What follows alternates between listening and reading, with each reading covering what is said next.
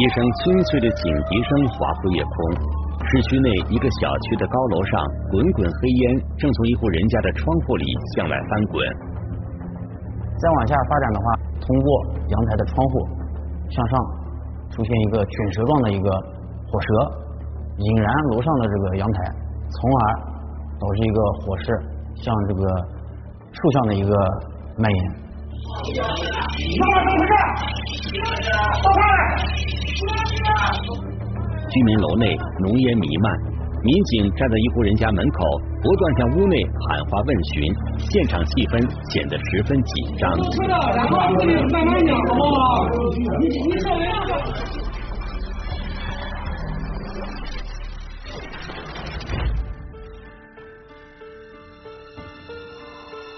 聚焦一线，直击现场。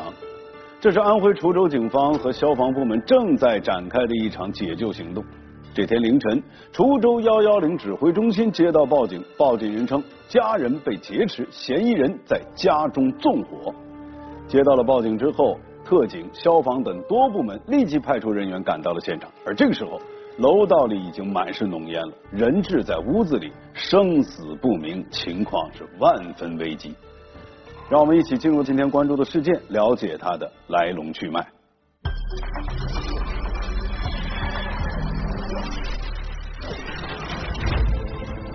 劫持人质，危机一触即发。你看到在流血，反复谈判，机会稍纵即逝。阳台那个窗户是打开的。心魔如火，一线正在播出。二零二零年三月三日早上六点左右，滁州市公安局指挥中心接到报警电话，里面传来一名女子急促的呼喊声：“然后要买一个病人入室，拿着刀，他们从楼上下来的。”根据报警人提供的信息，指挥中心立即指派滁州市公安局丰乐派出所和琅琊分局各巡警大队前往琅琊区某小区进行先期处置。天黑蒙蒙亮，快到这个这个这个事发地点的时候呢，指挥中心打电话来，又追加了一个说呢，这这个放火了，说这里面这个室内有有有放火这种行为，当然我们感觉实在就比较严重了。报警人住在一栋居民楼的二十一楼，民警到达现场后进行了简单分工，一部分人在楼外设立警戒线，一部分人带着防爆叉、盾牌等警械上了楼。在二十一层呢，然后上去以后呢，我们再找到确认这个这个房号，隐约听到里面有什么，有个女人的哭喊声，我讲这肯定是这房间。开门！干嘛？然而，民警敲门后，并没有人开门。这时，民警发现有浓烟从门缝冒了出来，并且屋内传出一名男子的叫喊声，让外面的人不要靠近，否则他就杀掉控制的人质。开门！干嘛？很浓的烟。然后呢，我通过猫眼看，里面呢就是有火星。我觉得这事态就很严重，因为什么呢？我当时考虑，因为是。这么这个这么一个明火，这么一个一个火的话，会烟的话，即便是这个嫌疑人他不行凶的话，这个这么大的烟也可能会对人质的话造成生生命生命上的威胁。派出所民警介绍，这是个三口之家，滁州当地人，父亲有病在身，母亲靠打零工为生，女儿前段时间从外地打工回来，家庭社会关系简单。他母亲是从事家政服务这一块，对他他的爸爸就在一个单位里面这个工作，对，因为他父亲呢是有这个糖尿病，呃，长期的都是靠这个打这个胰岛素。在大家看来，这家人普普通通，生活低调，怎么会突然遭遇如此严重的劫持人质事件呢？楼道里此时已浓烟弥漫，能见度极差。赶到现场的消防员和民警紧急商量下一步行动方案。防盗门是紧紧的关着，手背摸了一下，那个温度较高。同时的话，这个门靠近这个把手这个位置，它的烤漆已经经过这个高温烘烤，已经发生了一些皲裂，由此判断室内这个温度较高，火势较大。而且从门里冒出的黑烟也越来越浓，如果火势不能及时得到控制，情况将非常危急。因为它的南北两面的烟颜色比较黑，向外处于一种。相对来说，翻滚的状态，对于楼上住户的威胁，包括室内的高温烘烤下楼上的地板，可能会直接导致它楼上住宅室内温度较高，直接达到一个突燃的一个点。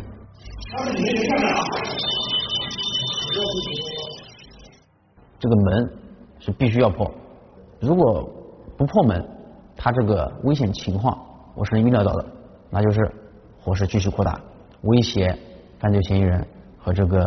被劫持人质的生命安全和这个楼上住户的安全，这是可以预料到的。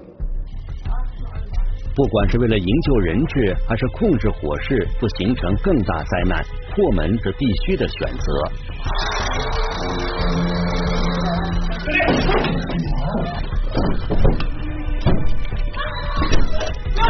报快来！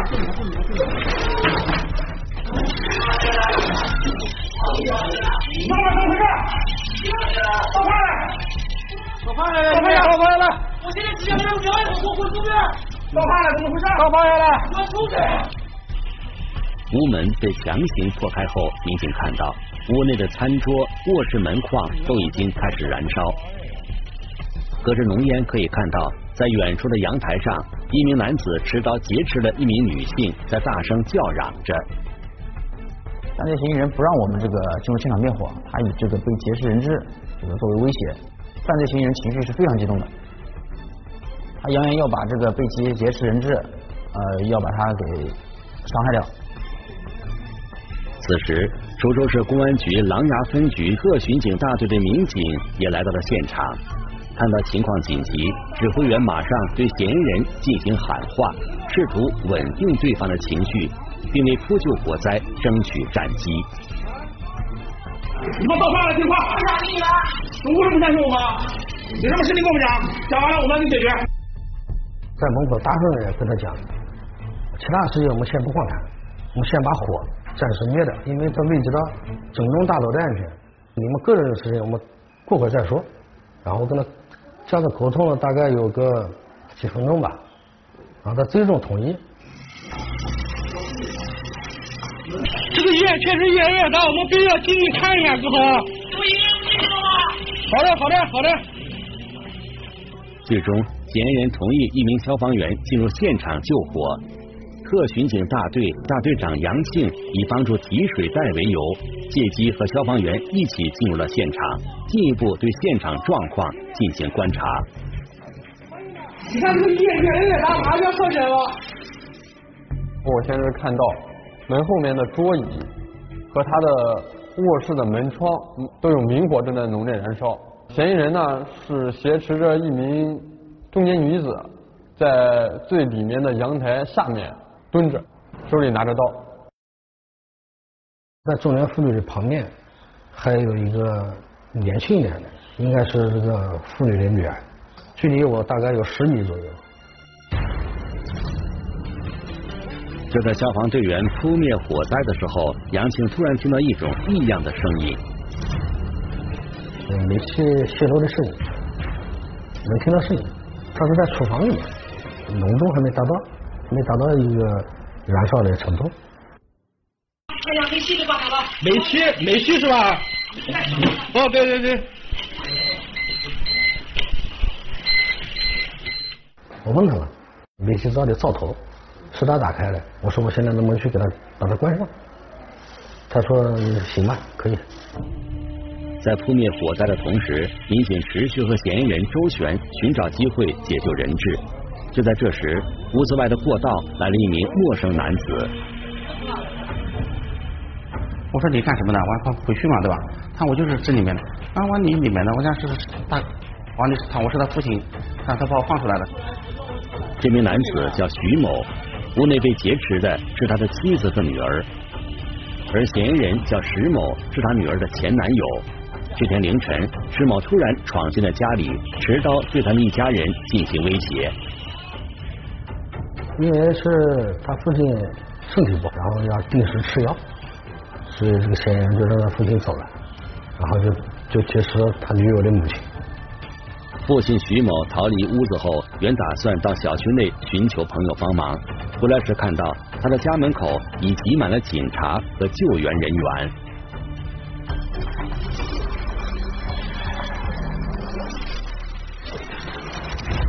很显然，石某和这户人家并不陌生。从父亲断断续续的讲述当中，警方了解到了几个关键的信息。石某和他的女儿小霞曾经谈过恋爱，并且在案发之前呢就骚扰和威胁过他们一家人。嫌疑人这次来到滁州就是冲着小霞来的。那么，嫌疑人石某和小霞之间到底发生过什么？让他铤而走险劫持人质，进而纵火，意图同归于尽。更为关键的就是，面对着情绪激动、激进疯狂的嫌疑人，警方的这次解救行动能成功吗？我们来听听本案涉及的相关各方的声音，解开疑问，还原真相。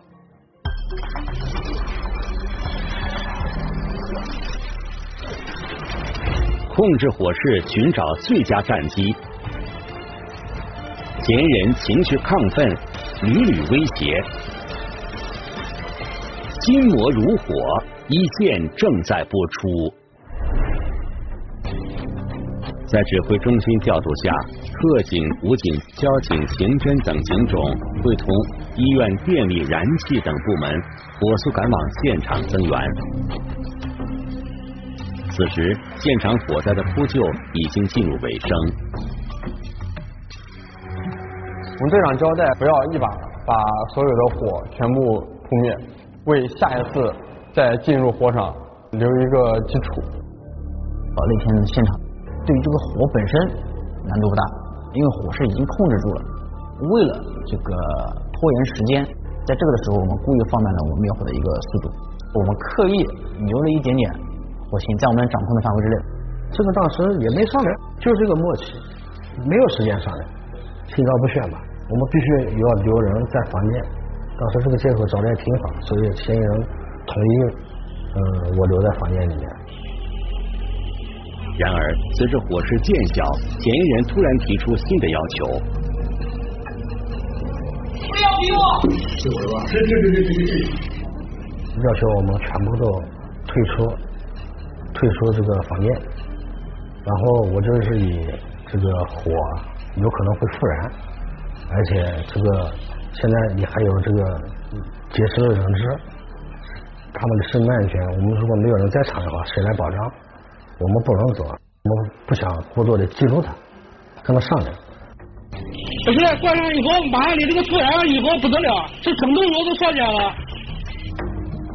劫持现场只剩下杨庆一人与嫌疑人石某进行周旋。杨庆当着嫌疑人的面解除了自己的装备，耐下心与他交流了起来，想尽办法平复对方的心情。嫌疑人的情绪啊是非常亢奋的，他就是当时明确的跟我说：“今天谁都别别想离开这，大不了就一起死。”特别让民警担心的是，交流过程中，被害人小霞还不时与石某发生语言上的争执。这让杨庆的心悬到了嗓子眼儿。毕竟他妈妈还被劫持呢，刀就抵在脖子上，一旦被记录，他随时都可以那个伤害人质。杨庆找了个机会把小霞叫到了卧室。我们我们就在这讲什么呢？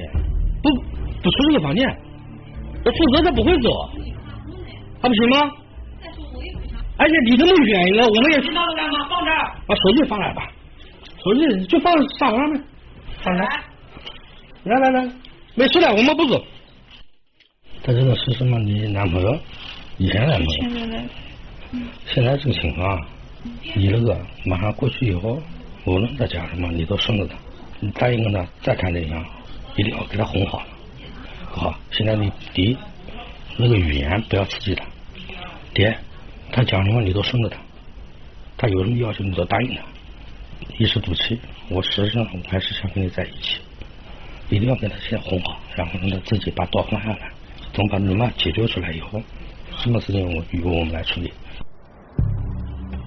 在交流的过程中，杨晴不断寻找靠近被劫持人质的机会，试图将人质从嫌疑人的控制中解救出来，并且他注意到被劫持人质的手正在流血，能看到在流血。我就跟嫌疑人说了，就是你阿姨这个手啊破了，在流血，给他那个简单的包扎一下，警惕性很高。他说可以把药扔过来。放这个桌子上。好的，好的，好的。有纱布，有酒精，还有这个棉线啊。来给你骂那个消消毒，消消毒，消消毒。就在屋内紧张对峙时，滁州市公安局的领导也赶到现场，在狭小的过道里成立应急处置指挥部，并下达指令，立即断电断气。由先期处置组民警继续安抚男子情绪，为制定周密的处置方案赢得时间。就在警方在楼层周围布置警力时，他们发现了一根拴在楼顶、手指粗细的绳索，而它的下方正是被害人家的窗户。这个嫌疑人应该是通过楼顶，通过锁匠的方式，就是攀爬的方式，然后通过这个卫生间的窗户门进入到进入到受害人家里。警方由此判断，入户劫持人质嫌疑人应该是早有预谋。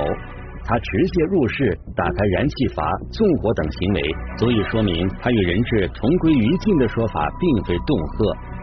为了应对最坏情况的出现，警方开始布置狙击手。不过，狙击手位置的选定非常重要，既要能观察到现场嫌疑人的动向，还要易于隐蔽。观察了小区的环境后，特警队员们上了附近的一栋楼。我们定了两个人嘛，两个狙击手，位置。选定了案发现场后侧的一个单元楼，因为案发现场是在单元楼的二十一层，我们找到了它后面的单元楼的顶层，大概是二十五层一个平台，对，正好在他嫌疑人劫持人质那个阳台的正对面。就在狙击手进行准备的时候，特警支队长石海云发现了劫持现场的一处异常。这层是二十五层，正好对方是在二十一层，这个点是最佳的一个位置。呃，你从我手指方向看去，比如说那是二十一层，他的房间的构造和窗户就如此，窗户是打开的，没有栅栏，无遮无挡，所以当时我们也想到了，这是一个很危险的一个地方。一旦嫌疑人暴躁的情况下，会携人质翻窗，瞬间就掉下，所以非常危险这个点。并且，狙击手发现，通过他们现在所处的位置，虽然能观察到屋内的环境，但是却无法看到嫌疑人和被劫持的人质。犯罪嫌疑人他这个反侦查意识比较强，很少露头，因为他阳台有个墙垛，大多数时间都是躲在墙垛下面的。嫌疑人选的这个位置非常好，他是背靠阳台，然后将被害人放在他的身前。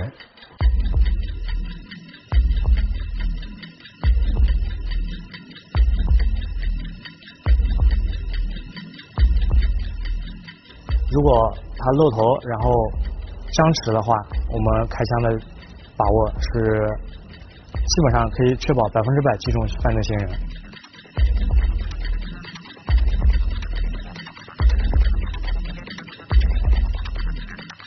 我们对他的要求就是，不到万不得已的最后一刻，尽量不要采取狙击。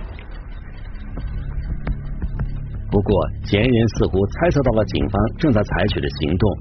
他选择躲避在一个角落里，负隅顽抗。于是，警方决定派遣谈判专家进入屋内劝解嫌疑人，并伺机解救人质。这个重任落在了特警支队支队长石海云的肩上。对突发事件的现场处置啊，特警是第一力量，也是一支尖刀力量。和嫌疑人面对面的进行对峙。这是我们必须得上，而且也是我们应尽的一些义务。在门口的过道里，施海云卸下装备，穿好防刺背心和外套，准备只身进入屋内。在这个过程中，他不停的在大脑里推演思索进去后可能遇到的状况。特警在处突一些专业培训当中，比如说劫持人质事件的培训啊，包括谈判的技巧啊，进入现场以后，完全啊就是靠现场的谈判专家，在瞬间用你的大脑做出判定，不允许有丝毫的疏忽。施海云深知，要从一个已经打定主意、决定同归于尽的嫌疑人手中解救人质，难度极大，意外随时可能发生。我进去的第一句话就是：“你好，我是分局的领导，你现在有哪些诉求？你可以都告诉我。”施海云一边和嫌疑人说话，一边往里走。在这个过程中，他看似不经意的把焚毁的家具和一些障碍物用脚向两边踢开。后期如果一旦采取突入，阻碍队员进入的一些障碍，我就把他趁机把他踢到了一边。那我问你啊，那我问你啊，我再问你啊，这个事情出外之前你是怎么对待我的？自己好好想想。我最怕的就是一旦他很亢奋，控制不住他的情绪，他的刀稍微动那么一动，匕首就会插入脖子以内。施海云不断安抚嫌疑人的情绪，寻找话题引起他的兴趣，并努力寻找机会想夺下他手中的匕首。我就知道我们很难能有这样的机会。这个嫌疑人没有那么简单，通过谈判能把他拿下，所以我也做好了充分的心理准备。因为我从前期了解案情，包括现场他的所作所为，他是很暴力的，他就想。着和谁谁同归于尽，或者是或者是什么呢？他想着，他就不准备再出去了。时间一分一秒过去，施海云耐心等待着突破口的出现，并且不断探寻嫌疑人有什么要求需要满足，以此舒缓对方的情绪。这个突破口就是为了让他对我高度的信任，这样我才能有机会。做我做的，或者是下一步我们应该做的一些动作。终于，在差不多一个小时后，施海云终于等到了他所说的突破口。另外一个放松了，放松了。沟通了一个小时，我就不断的用语言去满足他，他还是对我们警察是不相信，不相信。他要我写出什么？要必须要有承诺。哎，就是说你给我写下来。我说你看纸和笔都在这。我当时坐在那个沙发上，把呃纸笔套放在桌上，哎，顺手把我的香烟也套在桌上。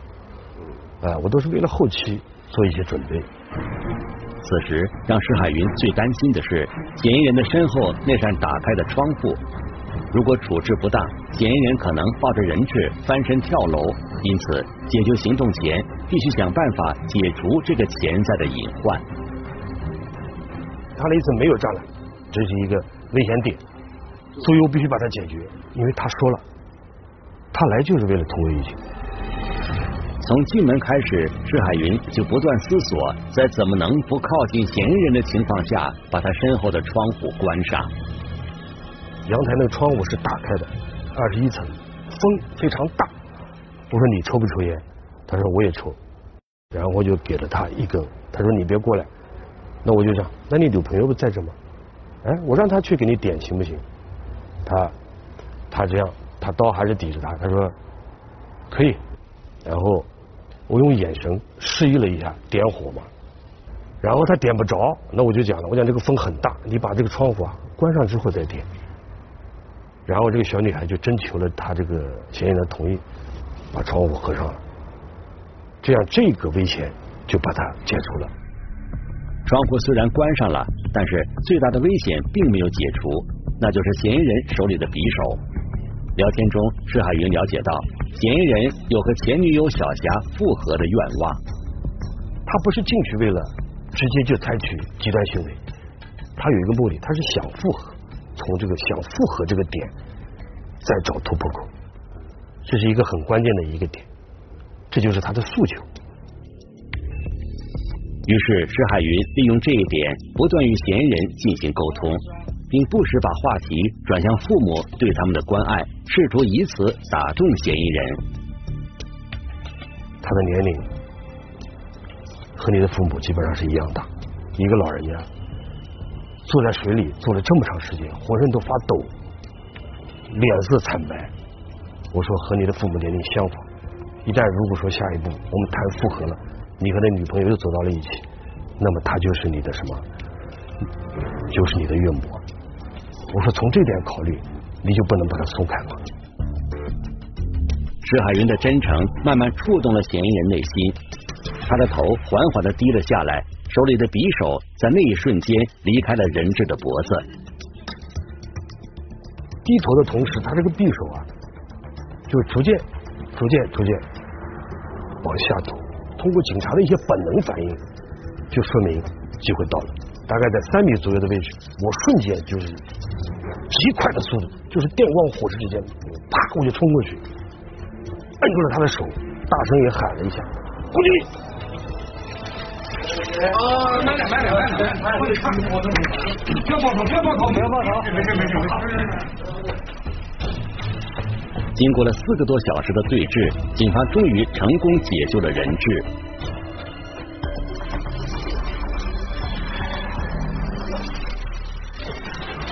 经过各方的努力，人质终于被安全解救了。那面对着警方的讯问，石某说，他自己跟小霞呢曾经有过一段浪漫的爱情，但是后来他说小霞背叛了感情，所以他是迫不得已采取了这种极端的行为。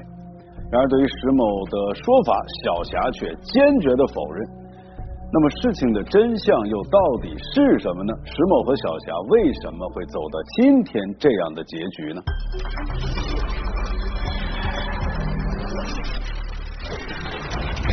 一见钟情，迅速坠入爱河，真相显现，有前男友原来借债度日，心魔如火。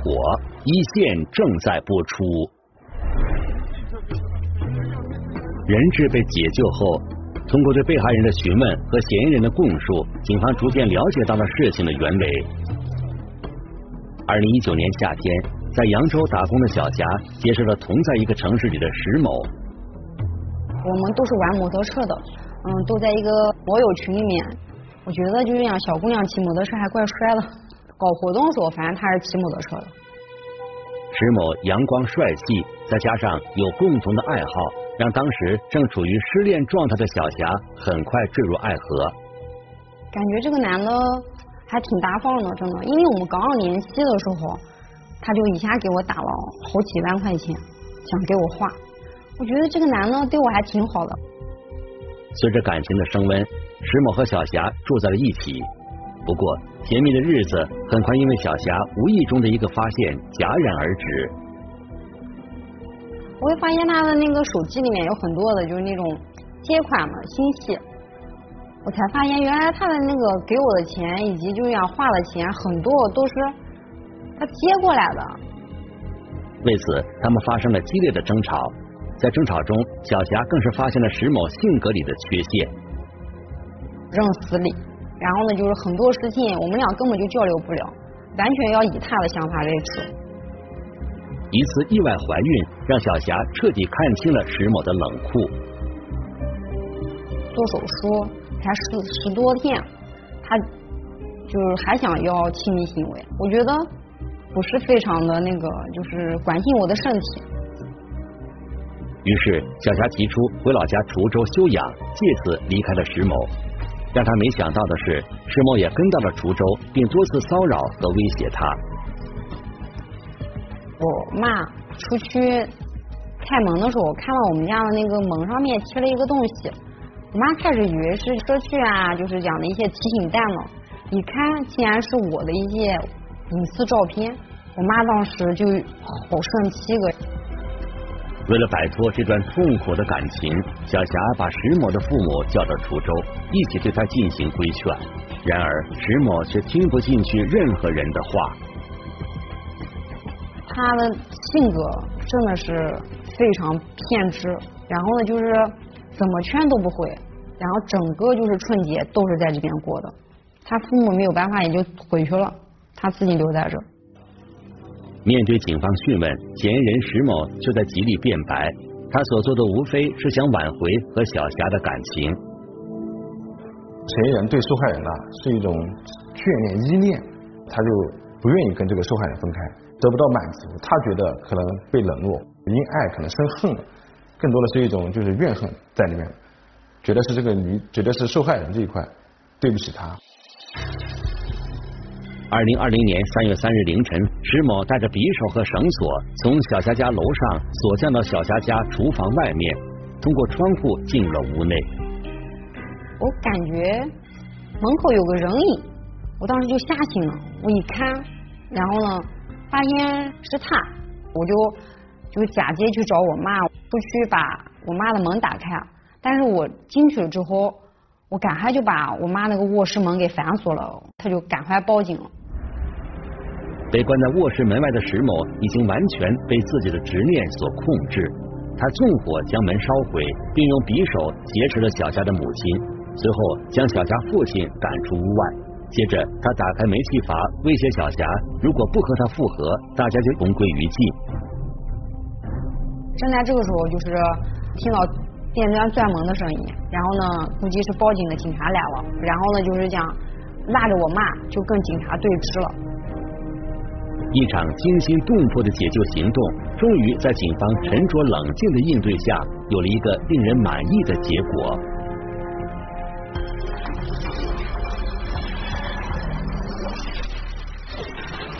其实，在这一次劫持人质的行为之前，石某已经持械。对小霞进行过威胁，要求复合。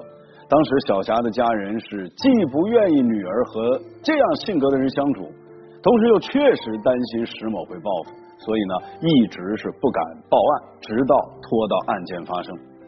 那么石某的这些行为涉嫌什么犯罪，又会面临怎样的刑罚？我们来听一听北京大学法学院江素教授的解读。这个案件里面的确是涉及到很多的罪名。首先，比如说涉及到的是我们刑法规定的非法侵入住宅罪，也就是说，在未经他人许可的情况下进入到他人家里，这是一种非法侵入住宅的行为。然后，另外呢，他在这个案件里边还涉及到绑架罪和故意杀人罪。绑架罪，我们刑法上规定的就是说，你如果是绑将他人绑架作为一种人质，那么他就可能就构成一个绑架罪。在这个案件里边，可能构成这个绑架罪的，因为他把他的个受害人和受害人的母亲。啊，把他劫持在屋里边，这是一种绑架行为，所以他可能构成绑架罪。另外呢，他绑架受害人和他的母亲，呃，并且放火的目的是为了要实施杀人行为，或者说这个同归于尽嘛，同归于尽就是在实施杀人行为，所以他也可能构成故意杀人罪。另外呢，他是用纵火的方式来实施这个行为的，所以他可能还构成我们刑法上的这个放火罪。当然，构不构成放火罪还要看他这个放火的行为有没有危害到公共安全，也就是说，这个放火的行为有没有波及到受害人，比如他的邻居，或者说住在附近的其他的村民，或者说说其他的这个老百姓。所以它涉及到的罪名很多，就涉及到这四个罪名。当然，我们刑法在评价的时候，可能最终我看了一下这个案件的案情，可能最终应该会按照一个罪来评价。我觉得可能会按照。故意杀人罪来评价可能会比较稳妥吧。恋爱双方出现了情感的纠纷，想要分手，对于被动接受的一方啊，除了冷静处理、积极沟通之外，有时候呢，也不妨告诉自己放宽心胸，成全对方，可能呢，也是对自己未来的一种成全。目前，本案已经进入到了司法程序。